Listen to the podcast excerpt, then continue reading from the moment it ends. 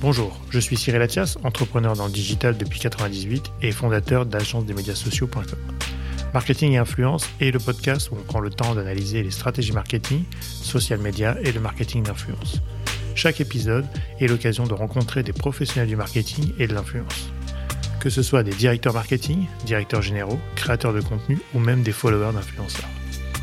Dans Marketing et Influence, on parlera des stratégies de marque, de la digitalisation, des nouveaux enjeux du marketing et pourquoi ou comment les influenceurs choisissent les collaborations et comment cela a changé leur vie.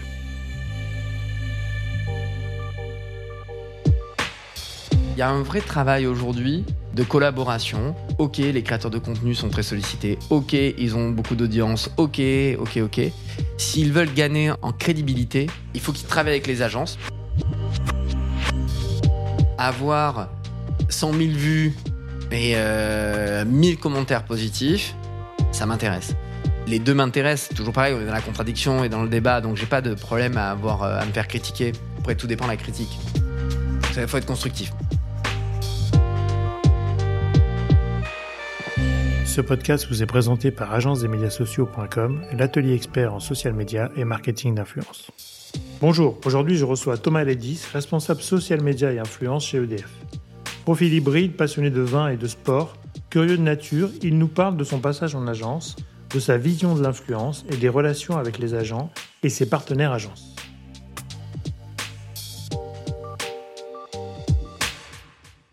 Bonjour Thomas, comment vas-tu? Salut Cyril, ça va très bien, merci et toi? Super. Écoute, merci d'être venu euh, dans notre émission. Je te propose de présenter en quelques minutes pour nos auditeurs. Bah, écoute, oui. Euh, me présenter, c'est facile. Euh, c'est toujours le truc le plus compliqué, non, en fait. Euh, toujours. Donc, je m'appelle Thomas, je suis responsable du pôle social média et influence du groupe EDF, que j'ai rejoint en février 2020. Et avant, j'ai débuté ma carrière comme journaliste avant de passer un tout petit peu chez l'annonceur à la Fédération française de foot, et puis ensuite en agence, où j'ai notamment été chez We Are Social et chez Publicis. Super. Quelle est ta mission aujourd'hui, Thomas, au sein d'EDF, qui est quand même une grande entreprise, une grande maison? Alors la mission, elle est, euh, elle est, elle est assez euh, large d'une certaine manière. Déjà, on travaille en équipe. On est, euh, on est un pôle de, de 7-8 personnes qui est inclus dans une encore plus grande équipe qui s'appelle le Live Hub, qui inclut en fait le service de presse. Donc c'est au siège d'EDF. On est tous au même étage, service de presse plus le poste social média et influence du groupe. Donc nous, on est là pour veiller à la bonne réputation du groupe. Donc ça, c'est déjà un premier point. Ça veut dire que, notamment dans l'équipe, on a une personne qui est une analyste qui euh, veille en fait à toutes les conversations euh, sur EDF, sur les réseaux sociaux notamment et sur le digital de manière un peu plus globale. Donc nous, on veille déjà à la réputation du groupe au quotidien. Et puis ensuite, en fait, on va apporter notre expertise pour travailler sur tous les sujets du groupe, c'est-à-dire la production, les services aux clients, etc., pour euh, aider en fait à, à mieux faire comprendre l'action du groupe, mieux faire comprendre l'action des 160 000 salariés du groupe, que ce soit dans la production d'énergie ou dans la fourniture d'énergie auprès des particuliers, des professionnels. D'accord. Donc aujourd'hui, tu as plusieurs marques chez EDF. Il y a plusieurs marques qui sont créées. Hmm. Aujourd'hui, est-ce que tu as des marques qui sont plus... Est-ce que toutes les marques, d'ailleurs, sont sur les réseaux sociaux? Comment tu définis un petit peu les personnages de chacune Ou est-ce qu'elles ont Alors, toutes les mêmes droits? On a un écosystème, effectivement, euh, sur les réseaux sociaux qui est extrêmement large. On a plus d'une centaine de comptes au global. Alors, nous, côté, euh, côté de Montpel, on va vraiment gérer la partie corporate. C'est-à-dire le compte EDF, mhm. celui qui est le plus suivi d'une certaine manière sur les réseaux sociaux, donc qui est on va dire par définition le plus social, euh, celui qui est aussi le plus interpellé par les clients lorsqu'ils ont des problématiques euh, de facture, par exemple, voilà. Donc c'est celui qui est euh, le plus euh, le plus vu et le plus euh, le plus visible. Ouais, le plus lisible aussi sur les réseaux. ensuite, effectivement, on a beaucoup de marques. Donc, on va avoir Dalkia, on va avoir EasyVia, on va avoir les comptes de centrales nucléaires, les comptes de direction d'action régionale aussi. Donc, voilà, on a des ancrages territoriaux hyper importants. On a EDF Renouvelable aussi, qui est bien sûr un, un pilier extrêmement important aussi de la stratégie du groupe. Donc, on est très présent sur les réseaux, beaucoup sur Twitter avec une grosse variété de, comptes, avec des, audiences plus ou moins importantes. Euh, beaucoup sur LinkedIn aussi. Et ensuite, euh, sur Instagram, grosso modo, il y a surtout le compte EDF quand même, euh, que, que l'on monitore et que l'on opère depuis, depuis, notre, depuis mon équipe. Et enfin, on a sur Facebook, donc c'est EDF, mais c'est vraiment plutôt dédié à la partie service client, donc gestion de toutes les offres commerciales, etc. Donc, il n'y a pas de marque plus sociale qu'une autre. Il y a un gros écosystème. On accompagne tout le monde. On est positionné avec mon équipe un petit peu comme une agence au sein du groupe et on essaie d'apporter le conseil pour, euh, pour ramener euh, un maximum de, bah voilà, de connaissances à nos interlocuteurs, interlocutrices, et à faire en sorte que ceux et celles qui opèrent des comptes sur les réseaux sociaux le fassent de la manière la plus efficace possible. Du coup, vous centralisez tout dans ton équipe à Paris, ou bien vous avez des équipes régionales ou locales qui aussi euh, font le relais euh, Alors, elles font le relais, clairement, il y a des équipes. Euh, nous, on centralise finalement peu de choses. On centralise vraiment tout ce qui concerne les comptes, entre guillemets, parce que c'est leur nom sur les réseaux, EDF officiel. Euh, on a eu du mal à avoir les acronymes au bon moment, au bon endroit.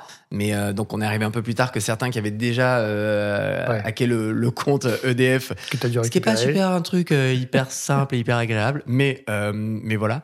Donc nous on opère vraiment ces comptes-là et ensuite on intervient vraiment comme conseil auprès de ceux qui opèrent d'autres comptes. D'accord. Ça veut dire typiquement que quand une direction d'action régionale veut créer une opération social média ou veut créer euh, une opération d'influence, que ça arrive parfois avec l'ancrage local, euh, elle se rapproche de nous et nous on va l'accompagner, mais c'est elle qui opère. D'accord, vous êtes une fonction support, Ouais.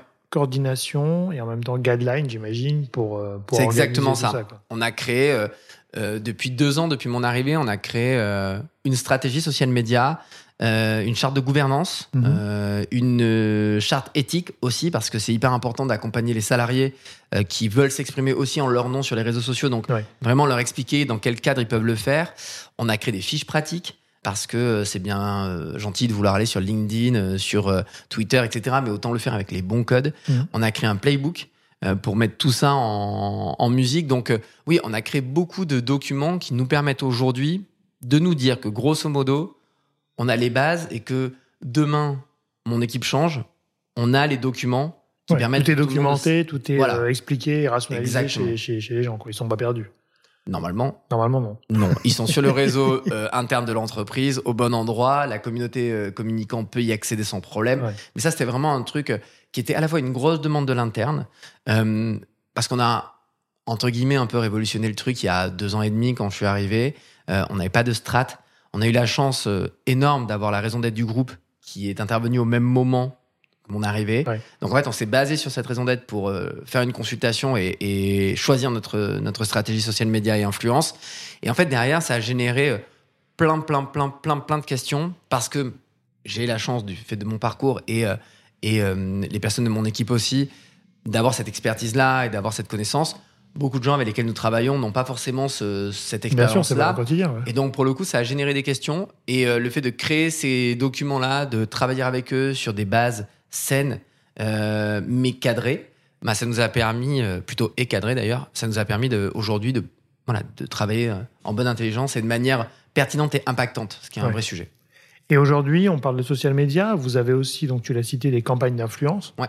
Est-ce qu'aujourd'hui, c'est des choses qui sont importantes chez vous? Est-ce que c'est devenu plus important que le social ou différemment En tout cas, est-ce que ça, comment ça, ça, ça marche chez vous? C'est très complémentaire. Ouais. Euh, c'est devenu aussi crucial que le social. Euh, D'ailleurs, enfin, aujourd'hui, la, la complexité, c'est qu'en fait, euh, les créateurs de contenu s'ex- s'expriment sur les réseaux sociaux, donc in fine, tout ça est complémentaire. Et Bien si sûr. on en fait un cercle vertueux, c'est plutôt, c'est plutôt cool et, et- et bon pour la marque et pour l'entreprise. On a en tête cette conviction que le pouvoir de la recommandation, euh, il, est, très fort et qu'aujourd'hui, quand euh, un créateur de contenu prend la parole euh, à travers nos, messages d'une certaine manière ou, en tout cas notre actualité, ben, il est souvent plus écouté, plus suivi. que, si c'est nous qui diffusons directement sur nos réseaux, même si on met du paid dessus. Donc c'est hyper important. Donc en fait, nous à chaque fois que l'on travaille sur une campagne, on va la travailler sur plusieurs aspects. Euh, enfin, en tout cas, c'est même pas des campagnes, c'est plutôt des dispositifs de communication Mhm. avec des sujets. Et euh, on va la travailler sur plusieurs aspects. Premier aspect, ce que nous allons dire en tant qu'émetteurs sur nos réseaux. Deuxième aspect, ce que l'on va travailler avec les dirigeants pour leur faire prendre la parole sur le sujet en question. Ce que l'on va travailler avec des créateurs de contenu plus ou moins grand public par rapport à ce sujet-là. Mhm. Et puis le dernier point, comment on va travailler, et c'est souvent le travail que l'on met en place avec les relations presse, en RP, avec les journalistes, avec les leaders d'up, comment on va faire en sorte que ce sujet-là soit aussi repris. Et en fait, on essaie de faire la quadrature du cercle. Si tout se passe bien et si on a coché les bonnes cases, normalement le sujet ressort bien, il est lisible, compris et par une cible assez large. C'est large.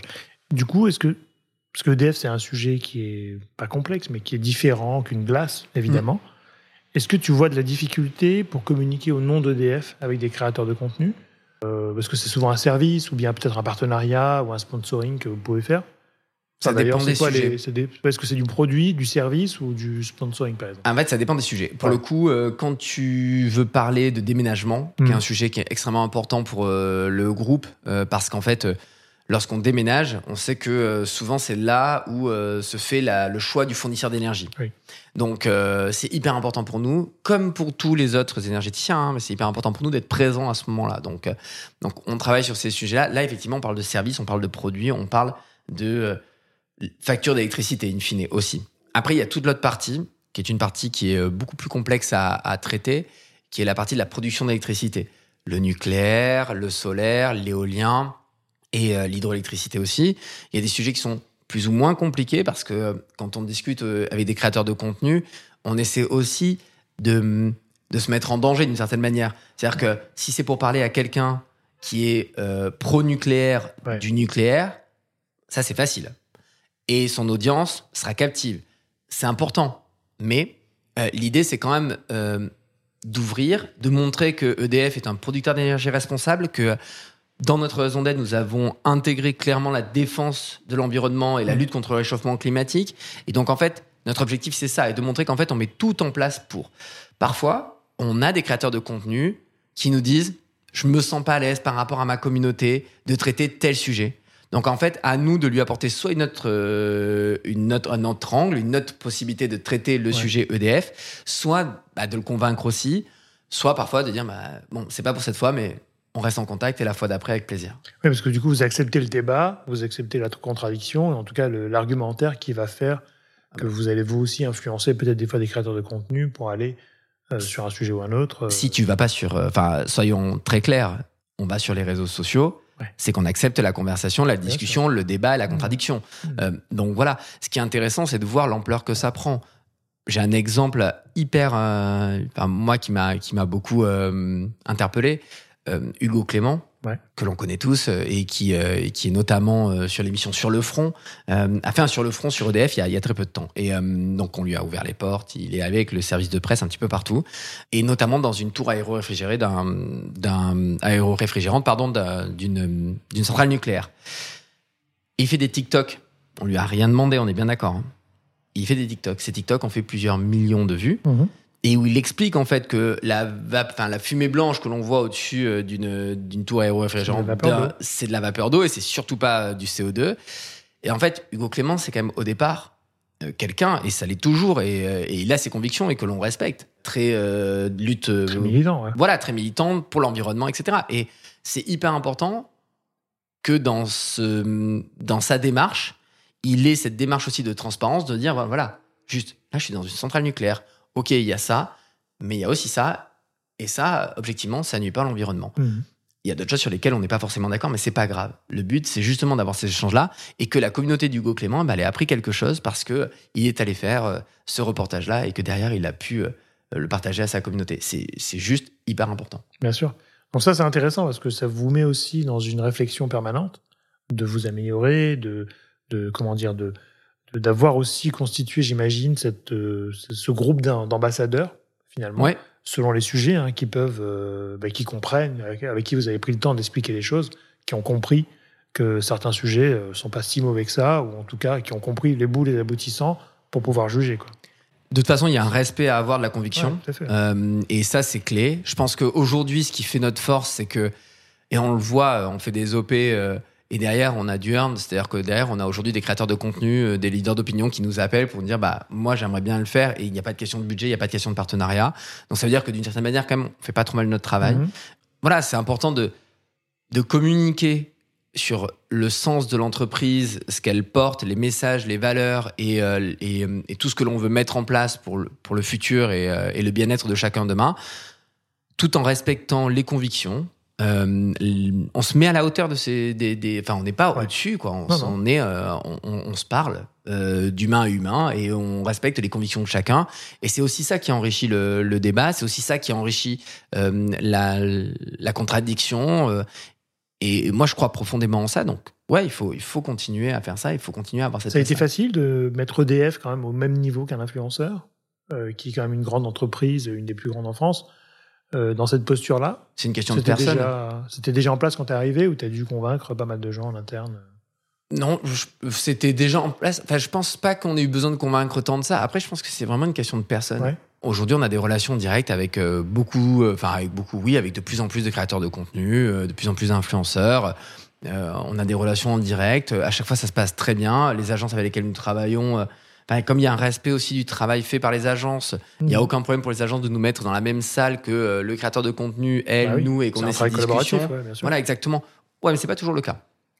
Il y a des agences parfois, euh, et puis nous, il y a eu des agences avec lesquelles on travaillait qui nous disaient non, c'est moi qui parle. Ouais, mais en fait, euh, ce que tu dis, ça marche pas puisqu'en fait, on se comprend pas et hmm. le dispositif ne convient pas. Donc, parlons-nous tous ensemble et ça devrait s'améliorer. Et en l'occurrence, c'est un peu ça. Donc, aujourd'hui, il y a un vrai travail, collaboratif, respectueux encore une fois, parce que hmm. je, pense que c'est un.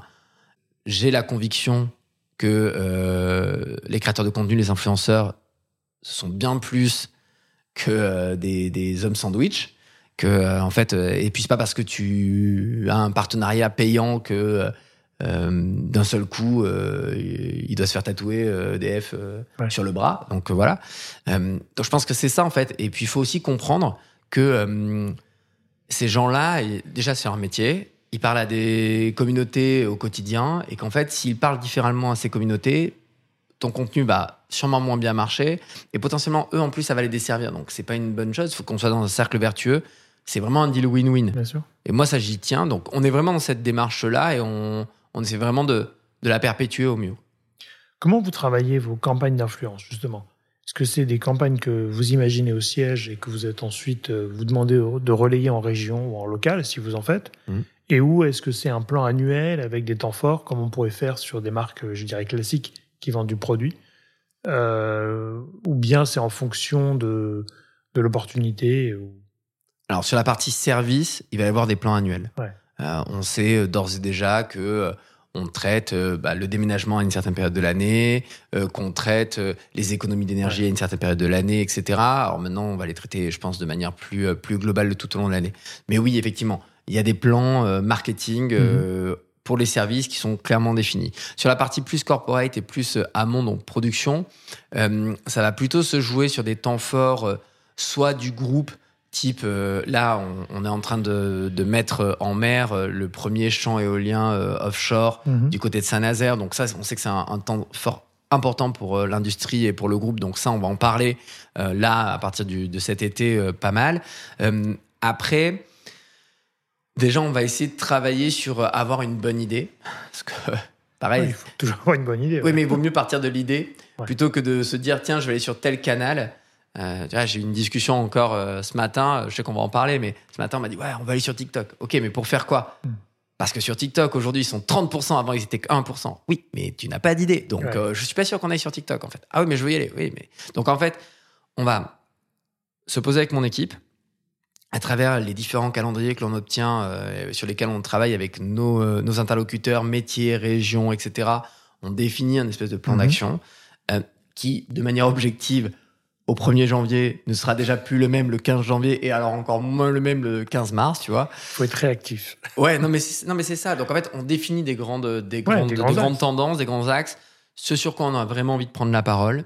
Quand on a des gros événements industriels comme comme Saint-Nazaire, clairement ça en fait partie. Il y a des saisonnalités. On sait qu'on va parler d'économie d'énergie à un moment donné. On sait aussi qu'on va parler des hydroguides. Les hydroguides, ce sont ceux qui euh, se baladent le long des fleuves mhm. euh, en, aval des, euh, des barrages. Tout l'été pour accompagner les, les vacanciers, pour éviter qu'il y ait des accidents, etc., pour sensibiliser aussi aux problématiques environnementales. Donc, on sait qu'on va parler de ce type de choses-là. Ensuite, on va plutôt poser des briefs. Souvent, nous, on a des idées mais on évite de les mettre dans les briefs pour laisser aussi quand même euh, la part créative euh, aux agences. Bien sûr.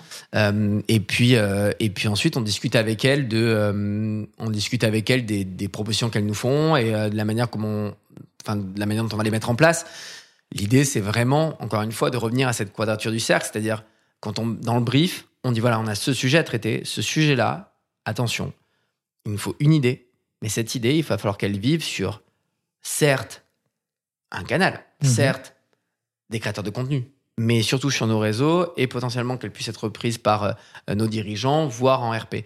Et pour ça, on sait quand même tous que euh, il faut une très bonne idée. Bien sûr. Voilà. Donc, ce que l'on va beaucoup demander aux agences, c'est ça. Et ensuite, euh, on va décliner avec elles sur la manière dont on va opérer sur nos différents réseaux. Aujourd'hui, la partie partenariat ou sponsoring, c'est traité d'égal à égal avec les services chez vous? Ou est-ce que c'est des choses que. Alors, vous, pas du tout, euh, parce que c'est pas, pas géré dans le même pôle. C'est ça, c'est pas le même pôle. Ouais, non, c'est le pôle publicité qui va gérer plutôt toute la partie commerce, donc toute la partie service, etc.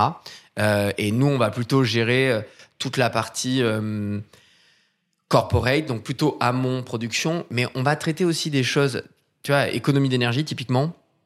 On va en parler, mais on va en parler différemment. C'est-à-dire moins de liens vers le service, plus de liens avec l'usage au quotidien. Donc nous, on est là pour accompagner euh, les Français, entre guillemets, c'est un peu général ce que je veux dire, mais on, on est là pour accompagner les Français, leur donner des clés de compréhension sur comment on produit l'électricité, comment on peut l'utiliser. Mhm. Et au niveau du pôle pub, c'est euh, comment on leur fournit l'électricité et, euh, et d'une certaine manière, les offres qu'ils doivent prendre pour, euh, pour derrière pouvoir... D'accord. Donc, du coup, vous pouvez aussi avoir des campagnes d'influence au niveau publicitaire Oui. Et dans ton pôle. Donc là, après, j'imagine que chez vous, c'est une coordination en interne. Ah oui, pour, euh, en termes de timing, en termes de casting aussi, pour pas avoir peut-être les mêmes influenceurs sur exactement. des campagnes complètement différentes. Enfin, soit pareilles, soit complètement différentes, pour être un peu rationnel quelque part. Il y a ça, et puis elle fait aussi que euh, on est euh, sollicité pour challenger euh, les propositions que peuvent leur faire euh, les agences. Tout à fait. ouais. Euh, donc, euh, Oui, es, comme tu es une agence un peu interne, tu es aussi un expert interne qui Ouais, va donner son avis sur une campagne. Sur, j'imagine qu'ils doivent te consulter un peu en. Ouais, c'est l'idée, c'est de savoir, euh, tiens, voilà, l'agence nous propose que t'en tel influenceur, qu'est-ce que vous en pensez Oui, non. Il y a eu des agences, enfin, il y a eu des, j'ai, eu un cas précis d'un créateur de contenu qui a été, euh, qui a été, euh, comment, partagé et recommandé. Mhm. Et donc, on est venu nous voir et nous, on a regardé. En fait, on s'est aperçu que bah, la personne, en l'occurrence, avait quitté YouTube pour Instagram. Et l'agence parlait de vidéos YouTube. Ouais, c'était plus le sujet. Et c'était beaucoup moins le sujet, en fait. Et donc, en fait, on leur a dit, bah, euh, nous, on est plutôt euh, raccord, euh, aligné avec le choix euh, de, la personne. Par contre, sur la plateforme, on n'est pas certain. Et à l'aune de l'idée, on se dit que ça vivrait mieux là. Donc, nous, on a cette, cette expertise Ouais. de recommandation. Après, parfois les suivis, parfois non, mais pour d'autres raisons et sur lesquelles on est de toute manière aligné à la fin. Quoi. Bien sûr. Et aujourd'hui, en termes de, si on parle d'investissement, en termes de, de budget, euh, sans donner de chiffres évidemment, Mm. Ouais, bien mais sûr. en termes de répartition aujourd'hui, est-ce que tu vois un basculement de budget sur la partie influence ou qui peut aussi augmenter avec le temps parce que les, les rémunérations évoluent Mm. et les, les communautés évoluent aussi? Euh, Est-ce que vous investissez un petit peu plus d'argent sur le social, sur l'influence? Comment c'est, ou c'est géré euh, par campagne ou par, par temps fort? Alors, c'est géré par temps fort, mais si on globalise, euh, je pense qu'on est aujourd'hui à peu près à 50-50, D'accord. Ce qui est bien, ce qui est bien équilibré, du coup, ce qui est pas mal. Je- potentiellement, on est peut-être un peu plus plus sur l'influence. euh, sur l'influence, mais pas grand-chose. Euh, encore une fois, voilà, je, je me répète, ce qui est important, c'est que chaque dispositif intègre bien Ouais. la globalité de l'écosystème. Sans ça, pour moi, ça n'a pas assez de valeur parce que ça veut dire qu'on loupe, oui, on, on loupe un pilier de notre Mm. communication. Depuis quand vous travaillez avec les influenceurs? Parce que est-ce que c'est nouveau ou est-ce que c'est euh, un peu historique euh, au niveau du groupe? Alors, historique, non. Euh, nouveau, non plus. Je pense que ça fait 4-5 ans. D'accord. Ce qu'il faut avoir en tête, c'est que on avait déjà, alors, on a déjà investi des Snapchat, etc. il y a quelques années. Euh, ensuite, il y a eu peut-être un, un peu moins. On, on était très très présent sur nos propres réseaux pendant un temps. Euh, et puis depuis deux ans, à peu près deux ans et demi, on Mhm. a on a complètement revu notre manière de fonctionner. C'est-à-dire qu'on n'a pas de calendrier éditorial sur, euh, je sais pas, deux mois, trois mois, etc. On est euh, déjà plus à la semaine. Euh, tu vois, tous les jeudis, on a un espèce de, de mini euh, comité éditorial pour se dire la semaine prochaine, qu'est-ce qu'il y a? Et ça me permet, moi, d'avoir cette, euh, cette euh, overview et puis euh, Mhm. l'équipe aussi de se poser un petit peu et d'avoir cette, euh, cette vision, euh, mais, mais plus à une semaine Ouais. qu'à euh, plusieurs mois. Euh, le plusieurs mois, ça va être sur les gros temps forts et où là, effectivement, on va avoir des dispositifs beaucoup plus euh, complets. Mais on a une, oui, on a une lecture beaucoup plus réactive. On tweet beaucoup moins. Avant, il y avait trois tweets par jour. Aujourd'hui, on est peut-être à euh, un, deux max Et quand je te dis deux, ça veut dire que pendant trois jours, il n'y en aura plus. Donc voilà, par contre, on fait du paid, ce qu'on ne faisait pas avant. Il y a deux ans, il n'y avait pas du tout de paid. Aujourd'hui, on en fait. Et pareil, en fait, on, voit, on essaie d'avoir une approche beaucoup plus qualitative et impactante qu'une approche quantitative et d'une certaine manière moins, euh, moins pertinente. On a parlé un peu de TikTok tout à l'heure. Du coup, en termes de plateforme, on a compris que vous étiez essentiellement Twitter, euh, sûrement LinkedIn, j'imagine. Ouais. Euh, Facebook, sûrement aussi, parce que c'est quand même un réseau. surtout sur la partie commerce, surtout sur la partie client. Twitter, bien sûr. Twitter, à la fois sur la partie corporate et bien entendu sur la partie client, puisqu'on a un compte qui s'appelle mhm. EDF et moi, qui répond aux problématiques de nos clients. Instagram, oui. Euh, LinkedIn, bien entendu, sur la partie recrutement, notamment, mais pas que. Mhm. Euh, et puis, euh, les autres plateformes sur lesquelles on est, on est sur YouTube. Aujourd'hui, qu'on essaie de traiter de plus en plus comme un réseau social. Mhm. Donc, on vient de temps en temps, à travers une veille aussi, répondre à certains commentaires, etc., que ce soit sur nos vidéos ou d'autres. Mhm. on est sur Twitch, mais pas en tant que DF, en tant que justement à travers des partenariats, etc. Dernièrement, on a fait une super campagne de recrutement avec un, avec un garçon qui s'appelle Choachan et c'était c'était canon. Il a fait un live entre midi et deux sur l'alternance et ça a cartonné. Et moi, j'ai regardé ça et j'étais ébahi parce que il y a plein de commentaires et tout. Et pour te donner un truc, c'est qu'on a multiplié par, euh, on a fait x2 ou x3 sur le nombre de connexions sur le site EDF Recrute pendant le live. Donc euh, il y a une vraie corrélation. Donc il y a une vraie connexion et en même temps c'est hyper disruptif pour Exactement. un groupe euh, corporate hyper, bah hyper CAC 40 j'allais dire, mais très très fort.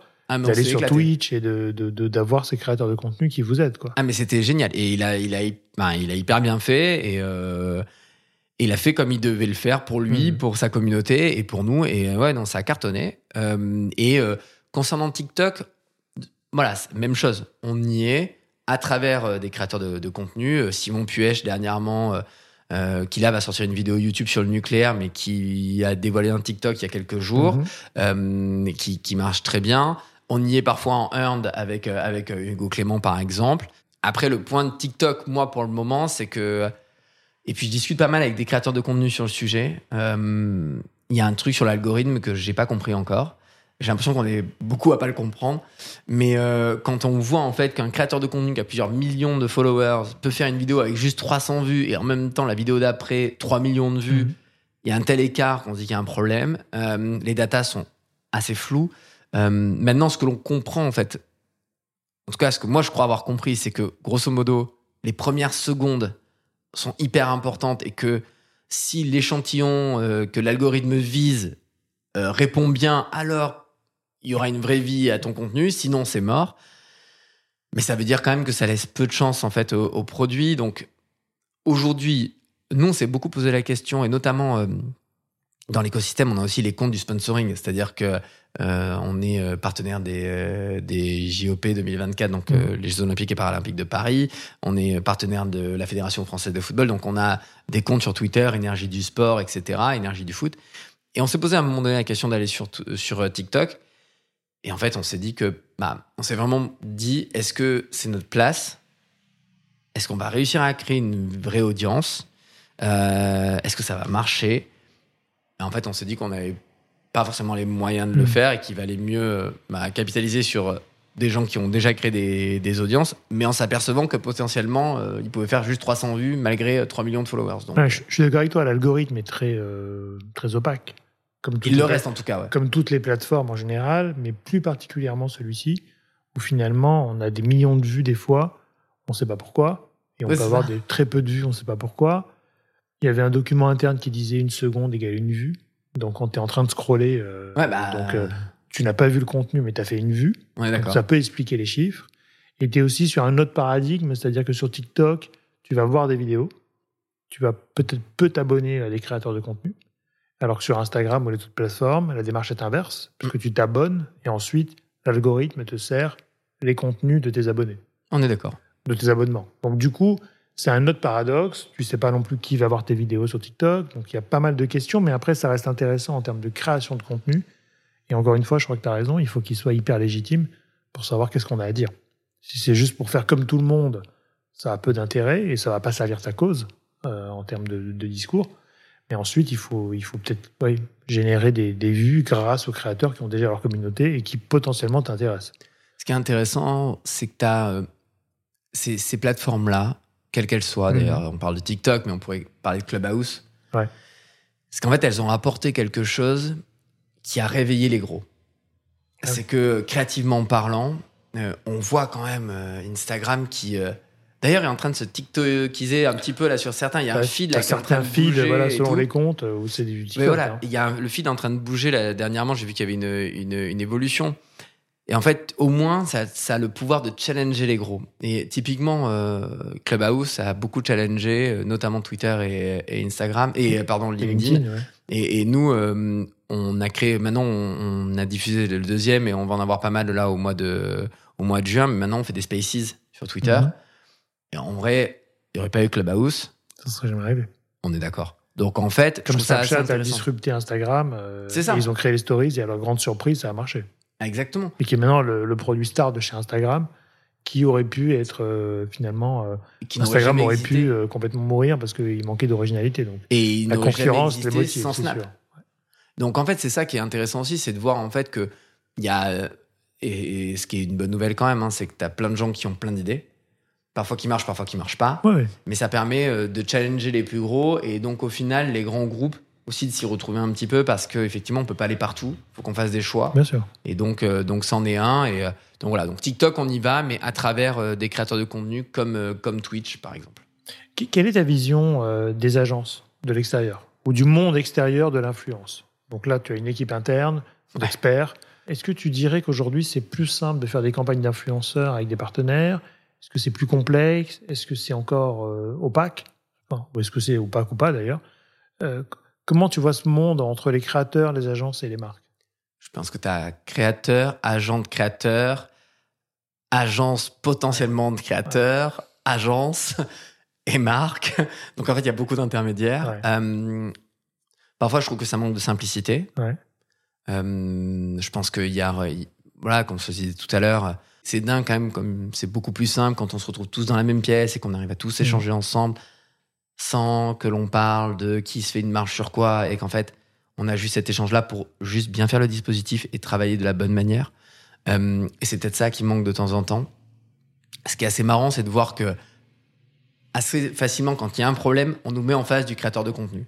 Quand tout va bien, c'est rare, mais quand il y a un problème, euh, j'ai eu- j'ai ça euh, à l'automne dernier, tout se passait très bien jusqu'au moment où la personne a annulé. Ah oui. Bah, comme par hasard, ce jour-là, je l'ai eu en face de moi, la personne. Je pouvais lui parler sans problème, tu vois.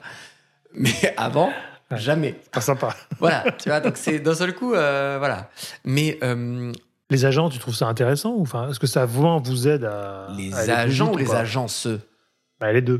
Je dirais les agents d'agents, enfin les agences d'agents ou les agents. euh, Je pense que les agents, intermédiaires aussi. je pense que les agents c'est important pour un point. Enfin, je pense que les agents c'est pas pour nous. Je pense que les agents c'est important euh, pour euh, les créateurs de contenu parce que la plupart sont jeunes, Mm. euh, n'ont pas la connaissance euh, administrative, etc., Oui, gestion de projet, qu'en plus ils ont des communautés à faire vivre qui sont assez importantes. Donc ça, ça, je pense que c'est hyper important. Je pense que les agents ne comprennent pas grand-chose pour la plupart. Pas pour la plupart. Pour certains d'entre eux, je me reprends. je vais me fâcher sinon avec tout le monde. Non, non, mais je pense que c'est important. En fait, je pense que ça serait important que chacun s'immerge chez l'autre. Hmm. En gros, moi, les agents, je, je voudrais bien qu'ils viennent chez EDF pendant un, une journée. D'ailleurs, je lance un appel, n'hésitez pas. Fais gaffe, ils vont tous débarquer. Non, mais, mais, mais pas de problème, envoyez-moi des DM. Venez voir ce que c'est que travailler dans un grand groupe. De la même manière, allez voir ce que c'est que travailler dans une agence de communication euh, Normal, qui ouais, a des concepteurs rédacteurs, euh, des directeurs artistiques, qui travaillent à des idées. Euh, alors certes, parfois c'est pas exactement aligné avec la manière dont le créateur de contenu fait ses vidéos, etc. Mais en fait, tout ça n'est qu'une histoire de discussion. Euh, de la même manière, mes équipes, je les ai amenées euh, dans Dans des agences pour qu'elles comprennent. Parce que pour le coup, j'en viens, donc euh, c'est facile pour moi de me dire ouais, mais en fait, ça se passe comme ça. Oui, mais mon équipe non. Hmm. Donc il faut les amener. faut- C'est une question d'acculturation. Et donc, je pense qu'on a tous des bonnes choses à s'amener, à la condition de respecter le travail de l'autre.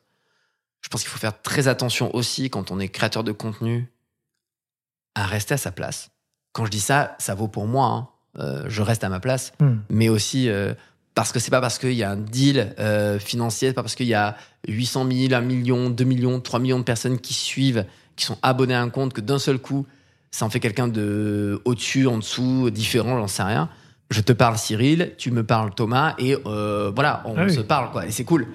Et pourtant, on fait tous les deux des métiers différents, et euh, c'est pas très grave. Et on est sûrement des Bien personnes sûr. différentes. Bah, là, c'est la même chose. Donc, c'est ça, euh, je pense, le warning, c'est euh, attention à ne pas mettre trop d'intermédiaires, et puis, voilà, Hmm. tout le monde est humain. En plus, potentiellement, on fait pas des métiers qui vont sauver des vies. Non. Donc, il y a, en fait, voilà, enfin, il n'y a pas trop de pression. On a des enjeux, c'est sûr, mais il n'y a pas une pression euh, qui est dingue au point que parfois il y ait des tensions qui soient à ce point compliquées, quoi.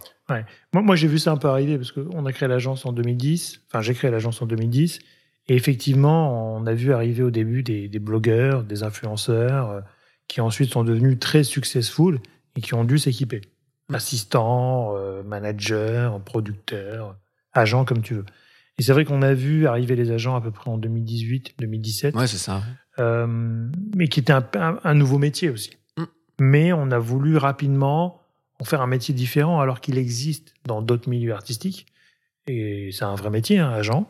Euh, il faut savoir écouter, il faut savoir conseiller, il faut savoir convaincre son talent et son client. Et je trouve que sur l'influence, on a peut-être été un peu trop vite sur ces métiers, sans se poser la question de qu'est-ce qu'avait besoin le client, la marque, et pas simplement défendre le talent. Aujourd'hui, quand tu parles à des agents, ils vont euh, 200% défendre leur talent et très peu écouter les marques Ah bah. euh, parce qu'ils n'ont pas, soit pas la culture, c'est-à-dire qu'ils sont souvent très jeunes, et donc c'est peut-être leur premier job, qu'ils n'ont pas appris à travailler ou à, ou à écouter euh, un client qui exprime des besoins ou avec un objectif, et donc ça c'est c'est complexe, et qui sont du coup plus dans une posture d'assistant, tu vois, Ouais, qu'une posture d'agent qui forcément, normalement, doit prendre un peu de hauteur, doit organiser, doit fluidifier les échanges. Ouais, je- Mais je pense qu'avec le temps, ça va se, se mettre en place tant que les agents euh, évoluent eux-mêmes et puissent apprendre leur métier, parce que c'est normalement un facilitateur. Euh, Je vois certains influenceurs avec qui on travaille, euh, c'est presque plus complexe avec un agent que sans agent. Même si euh, je respecte totalement leur métier et je sais qu'ils font euh, que c'est pas facile non plus tous les jours pour eux, hein, parce que ils ont aussi le côté talent qui peut ne pas leur répondre ou ne pas répondre en temps et en heure. Mais en tout cas, c'est des métiers nouveaux qu'il faut, je pense, accompagner euh, avec le temps. Euh, mais après, c'est des choses qui sont naturelles dans un, dans un nouveau métier hein, aussi euh, aujourd'hui. Mais encore une fois, c'est le côté partenariat, je suis assez d'accord avec toi, qui manque dans certaines collaborations, plus que euh, clients, fournisseurs ou médias. Parce que des fois, ils se Ouais, concernent un peu comme des médias, alors que c'est pas des médias.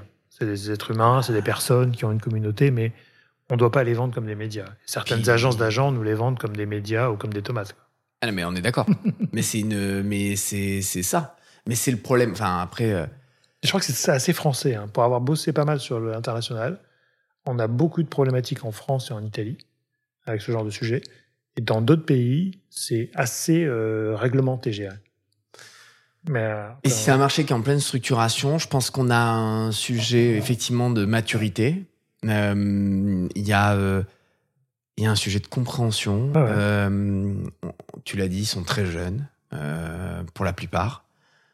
Quand tu bosses avec des des, des, des, des personnes qui ont 20 ans, bah, voilà. tu peux pas leur demander euh, un niveau d'exécution de quelqu'un qui a 30 ans de métier, donc c'est sûr. Mais en même temps, quand on fait de la communication, parce que pour moi c'est de la com, Ah oui. on doit savoir lire une plateforme de marque, on doit savoir lire euh, des valeurs de marque et faire en sorte que le brief du client corresponde au créateur de contenu, etc. Mais ça, c'est c'est une étape qu'ils ont euh, zappée, Ah, je suis qui est la communication. Je suis d'accord. C'est, c'est le, oui, je suis d'accord, complètement d'accord avec toi. C'est le sujet de la, hum, tu vois, c'est pareil. Il y a un, un vrai point quand on travaille avec des agences. Donc elles viennent avec une idée créative Hmm. et derrière avec la manière dont euh, l'idée va va venir euh, prendre forme. Donc sur nos réseaux, ok, euh, potentiellement sur une plateforme, euh, dans un jeu vidéo, j'en sais Mhm. rien, ou effectivement à travers des créateurs de contenu. Et la difficulté qu'ont les agences, c'est que souvent elles viennent avec des propositions de créateurs de contenu. Alors, euh, je sais pas, Cyril Athias. Et ça, ça fait l'idée. Mais en fait, non. Non, non, ça fait pas l'idée. Mais elles viennent avec des propositions de créateurs de contenu. Donc Cyril Athias, très bien. euh, donc voilà, on va proposer à Cyril. Oui, mais Cyril Athias, vous en avez parlé avec lui Non, parce qu'en fait, son agent veut pas s'engager sur un truc. Oui, mais alors si c'est pas Cyril Athias. Alors on a le backup. Ouais. Ok. Et si c'est pas le backup, ben, on a le backup 2. Ok. Mais donc ça, je comprends. Et en fait, ça, je comprends tout à fait. Et je pense que c'est un vrai sujet aussi. C'est-à-dire que pour moi, les agences auraient vraiment à gagner et les, les influenceurs auraient vraiment à gagner, à minima, accepter d'être sondés et de donner leur avis sur un truc. S'ils disent non direct, l'agence, elle n'a pas à proposer, euh, j'en sais rien moi, mais euh, n'importe quel influenceur, parce qu'en fait, tes clients. Ils sont déçus à la fin. Tu vois Batman et Robin. Ah bah d'un seul coup, ça te fait briller les yeux. Bon, finalement, tu auras tic et tac. C'est pas tout à fait le même duo, pas tout à fait la même euh, manière, le même angle, etc. c'est vrai. Et donc en fait, c'est ça qui est compliqué. Et voilà, il y a un vrai travail aujourd'hui de collaboration. Euh, ok, les créateurs de contenu sont très sollicités. Ok, ils ont beaucoup d'audience. Ok, ok, ok. S'ils veulent gagner en, en crédibilité. Oui, en créativité. Et en, voilà, il faut travailler avec les agences parce que, par contre, voilà, ce dont je suis convaincu aujourd'hui, hmm. et après euh, deux ans et demi chez annonceur, j'en suis mais convaincu fois 12, c'est que on ne peut pas remplacer le travail de l'agence créative, ni par une agence média, ni par un agent d'influenceur, ni par un influenceur lui-même. C'est l'agence créative qui doit l'idée parce qu'elle a, qui doit l'idée l'idée parce qu'elle va justement avoir la lecture de la plateforme de marque, elle va avoir la lecture de l'attente du client et la lecture euh, euh, créative. Et ça, c'est un truc extrêmement important. Donc, si tout le monde travaille ensemble, je pense que ça peut être hyper vertueux. Si ce n'est pas le cas, je vois, je vois pas en fait comment on peut y arriver facilement. Tu pêches un convaincu. Nous, on fait, on fait beaucoup de collaborations à quatre mains, ce que j'appelle. Donc on brainstorm avec les influenceurs qu'on a identifiés et puis bien souvent et très, très humblement, les bonnes idées viennent de chez eux mmh. parce qu'ils connaissent leurs médias, ils connaissent leur audience et surtout ils portent l'idée.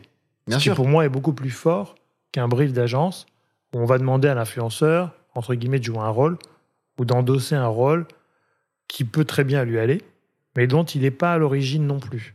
Et je sais que ce sont des entrepreneurs euh, multitâches ah, bien sûr. qui ont besoin à un moment donné de, de, générer euh, de la créativité et des idées. Et leur meilleur succès, c'est eux qui ont eu les idées. Sinon, ils ne seraient pas influenceurs, si tu veux. Donc ça, c'est vachement important. Et après, effectivement, il faut le temps, il faut les connaître, euh, mm. il faut avoir le temps de réfléchir avec eux, euh, mais ça dépend des briefs et des sujets. Mais effectivement, c'est une, une, de nos meilleures campagnes, ça a été des co-collaborations avec eux, euh, parce qu'ils sont impliqués. Quoi. Et, et forcément, aujourd'hui, c'est ce qu'on va demander à un créateur de contenu, au-delà de l'audience, parce que ça, ils les ont c'est d'être impliqué à 200% sur une idée marque, agence. On sait, ne sait pas d'où vient l'idée, en tout cas sur cette idée-là, de pouvoir la, porter. Quoi. Sur une de nos campagnes dernièrement, là, on a, euh, on a eu cette discussion avec, euh, avec le créateur de contenu. Moi, j'étais un peu inquiet parce que je trouvais, et a posteriori, j'avais complètement tort, je trouvais qu'on n'était pas assez présent. Hmm. Et à tel point que 48 heures avant la vidéo, on n'était pas certain que la vidéo sorte. Hmm. Et on a fini par faire un call, une visio avec le créateur de contenu. Et euh, en fait, il y a eu une discussion. Il m'a plutôt convaincu. Et en fait, je lui ai posé une question. Je lui ai dit Ok, est-ce que tu es fier de cette vidéo-là que tu vas publier sur ta chaîne YouTube? Il m'a dit Oui, je suis fier. À partir du moment où il avait dit ça, pour moi, la parenthèse était terminée. Il a publié. Et après, on allait voir ce qui, comment ça allait prendre ou non. En l'occurrence, ça a plutôt bien pris. Et donc, force est de constater qu'il avait raison. Et c'est pour ça que je te dis, a posteriori, objectivement, j'avais, j'avais tort. Mais voilà, c'est, c'est ça aussi. Tu as raison. On est chez eux. On est chez eux. Et donc, ils connaissent normalement mieux les lieux que nous. Bah ouais. Ils connaissent leur audience, ils connaissent ce qui marche et ce qui marche pas. Ce qu'ils peuvent difficilement expliquer euh, à l'extérieur. Parce que même eux, des fois, c'est pas très rationnel. Mais en tout cas, ils savent à peu près ce qui va marcher. Et comme des fois, ils peuvent te dire, ah non, non, mais moi, ce brief-là, il rentrera pas chez moi parce que ça ne marchera pas. et je vous le dis. Ce qui est plutôt honnête. Après, il y en a plein qui te disent peut-être pas. Euh, parce que des fois ils en savent rien non plus, hein, et puis des fois ça fait un flop, ça peut marcher, mm. Ça peut arriver, mais en tout cas c'est vraiment une, une, histoire de mise en abîme, de se dire on rentre chez quelqu'un et il va nous interpréter la marque selon ses codes, selon. Moi je compare toujours ça à un orchestre. Quand tu fais une campagne d'influence, euh, il te faut des, musiciens qui vont faire une belle symphonie. Si tu as un des musiciens qui n'est pas à l'aise ou qui joue faux, ça va sonner faux. Donc c'est une histoire d'alchimie entre la marque, les valeurs la personnalité de l'influenceur, qui est plus importante que sa capacité à générer des contenus.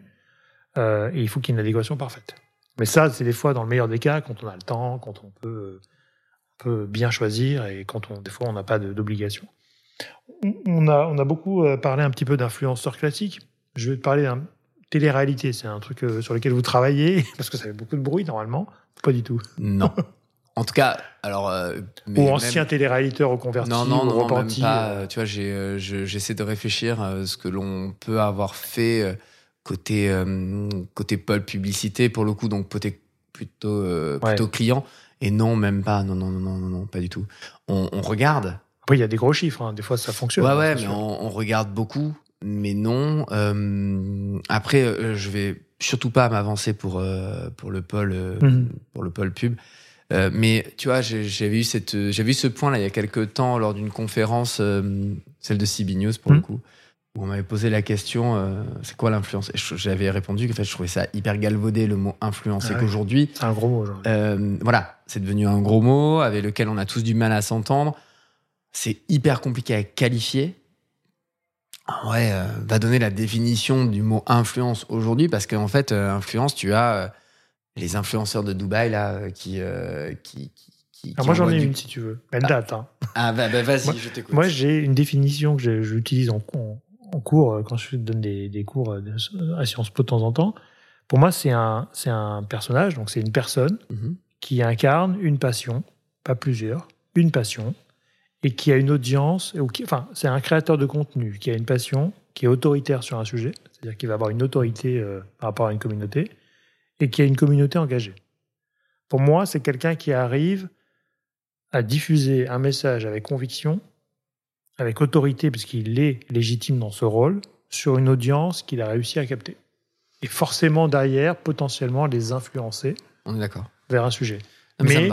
C'est de plus en plus rare, je dirais, parce qu'on a de plus en plus d'influenceurs qui n'ont pas de passion, qui n'ont pas de sujet, euh, mais qui sont populaires. C'est là où je ferai moi la différence entre la télé-réalité et les influenceurs d'aujourd'hui, où je trouve que la télé-réalité ou les ex-télé-réaliteurs sont des gens à forte notoriété, que j'appellerais populaires, au sens noble du terme, hein, c'est-à-dire Mhm. qu'ils sont visibles, versus des influenceurs ou des créateurs de contenu qui, pour moi, sont nés sur les plateformes et qui ont émergé de finalement nowhere euh, et qui ont réussi à se créer une communauté euh, grâce aux réseaux sociaux.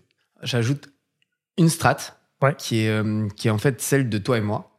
Et en fait de, de tout le monde. Mhm. Euh, souvent, en ce moment, on parle beaucoup d'employés de vocation chez nous aussi, donc, euh, et pour moi, c'est de Ouais, l'influence. c'est important. Euh, et, et aux salariés du groupe EDF, quand je les rencontre avec mon équipe, quand on les rencontre, on leur dit, l'un des premiers trucs qu'on leur dit, c'est en fait, chacun de nous est un influenceur.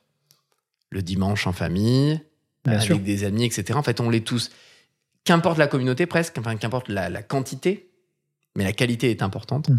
Euh, L'idée, c'est que, euh, comme tu l'as dit, et je suis mais 100% d'accord avec toi, à partir du moment où tu as autorité sur un sujet, que tu le portes, que tu as passion et que tu peux en discuter et que tu arrives à convaincre Mhm. les gens autour de toi, tu es influenceur. Et donc, en fait, euh, je pars de ce principe-là.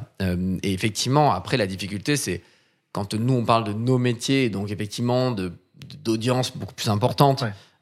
à la fois quantitative et qualitative. euh, oui, il y a une difficulté, euh, mais c'est parce qu'en fait, on mélange un peu les torchons et les serviettes, de la même manière que tu peux pas mélanger un leader d'up euh, avec lesquels on va pouvoir travailler euh, sur des audiences très spécifiques, institutionnelles, etc. VS un hum, créateur de contenu qui a émergé dans une, sur une communauté et qui, sur YouTube, te fait des vidéos de vulgarisation scientifique euh, et avec lequel on va parler de nucléaire, d'éolien, de solaire et Mhm. d'hydroélectricité. Et euh, un, une euh, influenceuse née de la télé-réalité ou de la télé tout court et qui a plusieurs millions de followers sur Instagram et qui parle, on en avait parlé lors de cette conférence-là, mais en gros de, de, de, de- de promouvoir un chirurgien esthétique pour refaire son vagin. Mm. Ah non, ça c'est pas possible en fait. On peut pas comparer ces gens-là. Oui, pour moi, c'est deux, deux stratégies, deux axes différents. Voilà. Et deux gens qui ont un seul truc en commun, c'est les réseaux. Mais forcément, c'est pas leur, euh, pas leur trajectoire. Ouais, non. Et nous, pour le coup, on travaille pas euh, aujourd'hui, Mm. mais on, parce qu'on n'est pas une marque euh, pour ça non plus. Je pense que Oui, oui, c'est logique, euh, ce serait logique. Tu me dis Voilà, demain, et, fait- donc on n'a pas cette, on n'a pas cette Mhm. volonté-là. Et euh, quoi qu'il arrive, c'est des discussions aussi qu'on a avec les agences. Moi, je regarde beaucoup euh, quand on nous fait des propositions. Je regarde pas juste le profil et les chiffres. Je regarde le contenu. Et euh, ouais. parfois, ça nous est arrivé d'aller vers des créateurs de contenu avec moins d'abonnés, mais parce que je trouvais que c'était plus logique, plus en adéquation avec ce que l'on voulait faire, euh, et que l'idée portée était, était plus juste, plutôt que d'aller chercher de la puissance, mais sans s'assurer derrière qu'on soit réellement impactant et que ça fonctionne par rapport au message qu'on voulait faire passer. Donc, télé-réalité à l'heure actuelle, non. Attention au mélange des genres et, et respect de notre notre ligne. En termes de KPI, si on peut essayer de sortir des KPI, qu'est-ce que vous aujourd'hui, vous, il y a peut-être différents KPI, mais comment vous mesurez le succès d'une opération? Moi, bah, je, comme tout le monde, euh, vue vidéo, euh, engagement, et après ce que l'on va beaucoup regarder, c'est ce sont les, commentaires.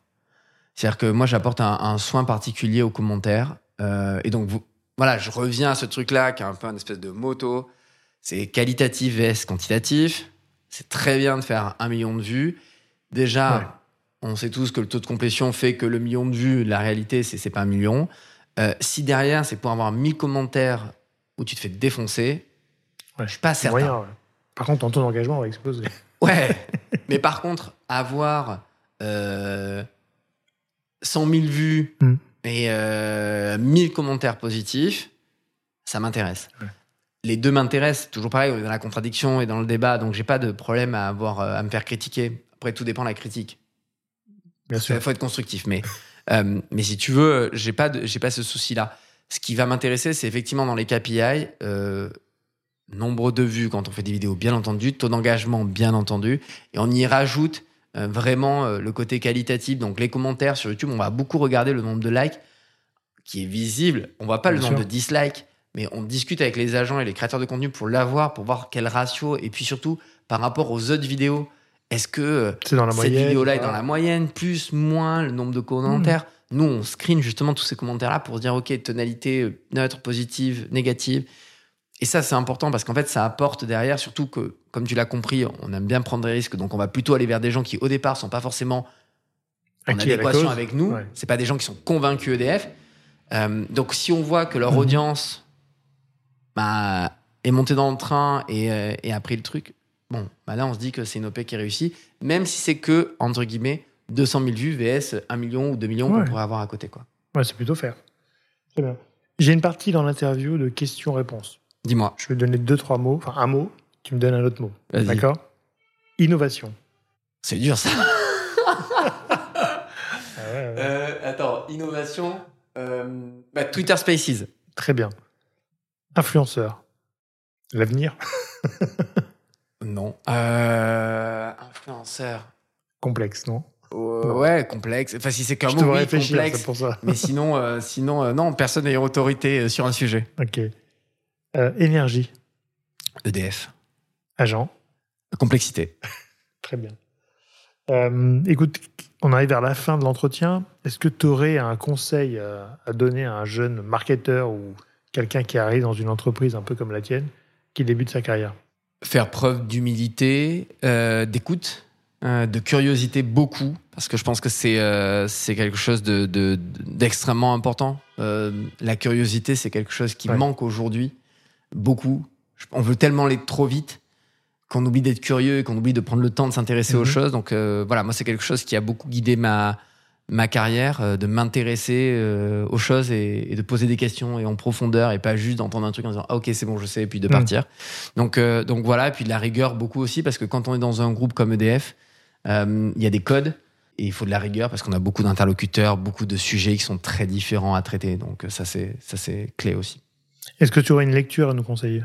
En ce moment, comme j'avais vu la question, je l'ai un peu préparée et surtout j'ai un livre de chevet qui, me passionne. C'est euh, le plan de transformation de l'économie française euh, du Chief Project. Euh, alors, ça a tout à voir avec EDF, hein, donc c'est mais c'est mon, vrai livre de chevet actuellement parce que parce que là on fait face à un défi qui est à la fois extrêmement effrayant, en même temps passionnant et exaltant. Euh, celui de, de, réussir à, à transformer nos habitudes, euh, à, à, arrêter de, de transformer notre planète dans quelque chose qui ne sera plus vivable dans quelques années. Euh, et, euh, et, je ne suis pas forcément euh, un adepte hein, de, de, de, du Shift Project, mais c'est une opinion à écouter, à entendre, de la même manière qu'il y en a d'autres. Donc j'essaie en ce moment de, de lire et d'avoir plusieurs lectures sur le sujet aussi pour me faire bah, ma propre, ma propre conviction. Donc ouais, en ce moment, et c'est hyper intéressant, c'est hyper accessible. C'est accessible, ouais, c'est ça, oui. c'est pas trop... Non, non, c'est hyper accessible, il y a plein de schémas, et, et d'ailleurs, ils en ont fait aussi des BD. Euh, donc, euh, donc voilà, je conseille à fond. Il y, a un, il y a un sujet aussi, hein, si, euh, pour ceux qui ont la chance de pouvoir le faire, je vous conseille vraiment d'aller voir aussi l'association La Fresque du Climat, qui permet de comprendre tous les tenants et aboutissants du réchauffement climatique, de voir l'impact de l'homme sur le sujet. Mhm. C'est un peu flippant, la réalité, parce qu'on se rend compte, au moment où on fait cette fresque du climat, qu'un jeu de cartes, on le fait à plusieurs, c'est un atelier, c'est un peu flippant hein, de se dire que à quel point l'homme a transformé un usage euh, fort sur euh, sur le dérèglement climatique. Euh, en même temps, ça permet de se rendre compte un petit peu de ce que l'on peut changer pour améliorer les choses. Et voilà, aujourd'hui, ça fait vieux con, mais la réalité, c'est que on y est, qu'on n'a pas beaucoup de temps, ouais. et que euh, et qu'il faut vraiment euh, faut arrêter de se dire on va s'y mettre. Faut s'y mettre tout court. Ouais, c'est clair. Donc voilà. Écoute on va regarder ça? Est-ce que tu aurais une personne ou deux à me recommander? Alors j'en ai deux pour ah. le coup. C'est euh, deux deux planeurs strat avec lesquels j'ai adoré travailler quand j'étais en agence un qui est un qui est un sacré planeur, fan de gaming. Enfin, moi, c'est quelqu'un qui m'a beaucoup inspiré quand j'ai travaillé avec lui. On a fait des, campagnes magnifiques ensemble, qui s'appelle Fabien Gaëtan. Euh, et, euh, et, le deuxième, c'est Jean-Baptiste Bourgeois, qui est, euh, qui est le patron de la, la strat actuellement chez, chez We Are Social. Et, et pareil, c'est un garçon avec lequel j'ai beaucoup travaillé, qui est aujourd'hui le planeur qui, qui, nous accompagne, un des planeurs qui nous accompagne sur EDF. donc voilà. Et, et, pareil, mec passionnant. Je suis pas un grand stratège, mais, mais j'ai une profonde passion pour, pour les stratèges et pour ce qu'ils arrivent à faire les planeurs, moi, ça me fait. Euh, je pourrais passer des heures à, les écouter et tout ça. Un bon planeur, tu peux passer des heures, c'est sûr. C'est ça, c'est et, et, c'est génial parce que voilà, ils sont des puits de science, ce sont des gens qui, on a parfois on se dit ouais, ils vont chercher des trucs. En fait, c'est des énormes bosseurs qui font énormément de recherches, qui arrivent à, à te sortir. Ouais, un vrai métier. Tendance, ouais, voilà. Et, je trouve ça génial et euh, j'aurais aimé, mais vraiment avoir ce talent-là. Euh, et, donc, pour le coup, je suis hyper admiratif. Ce sont deux garçons qui sont, qui sont très, très, très, très, très talentueux. Écoute, on note, on va les inviter. Ils vont nous donner leur planning stratégique euh, du social, ce qui est intéressant. Écoute, merci beaucoup pour cet entretien. Merci à toi, Cyril. Euh, et puis, on se dit à bientôt sur les réseaux. À bientôt. Salut. Merci à toutes et à tous d'avoir écouté cet épisode. J'espère que l'émission vous a plu, inspiré ou diverti. Si c'est le cas, n'hésitez pas à le partager avec vos proches, votre réseau, laisser un commentaire et mettre une note sur les plateformes d'écoute. Vous pouvez me contacter sur LinkedIn en tapant Cyril Latias ou m'envoyer un message sur podcast.marketinginfluence.fr. À bientôt.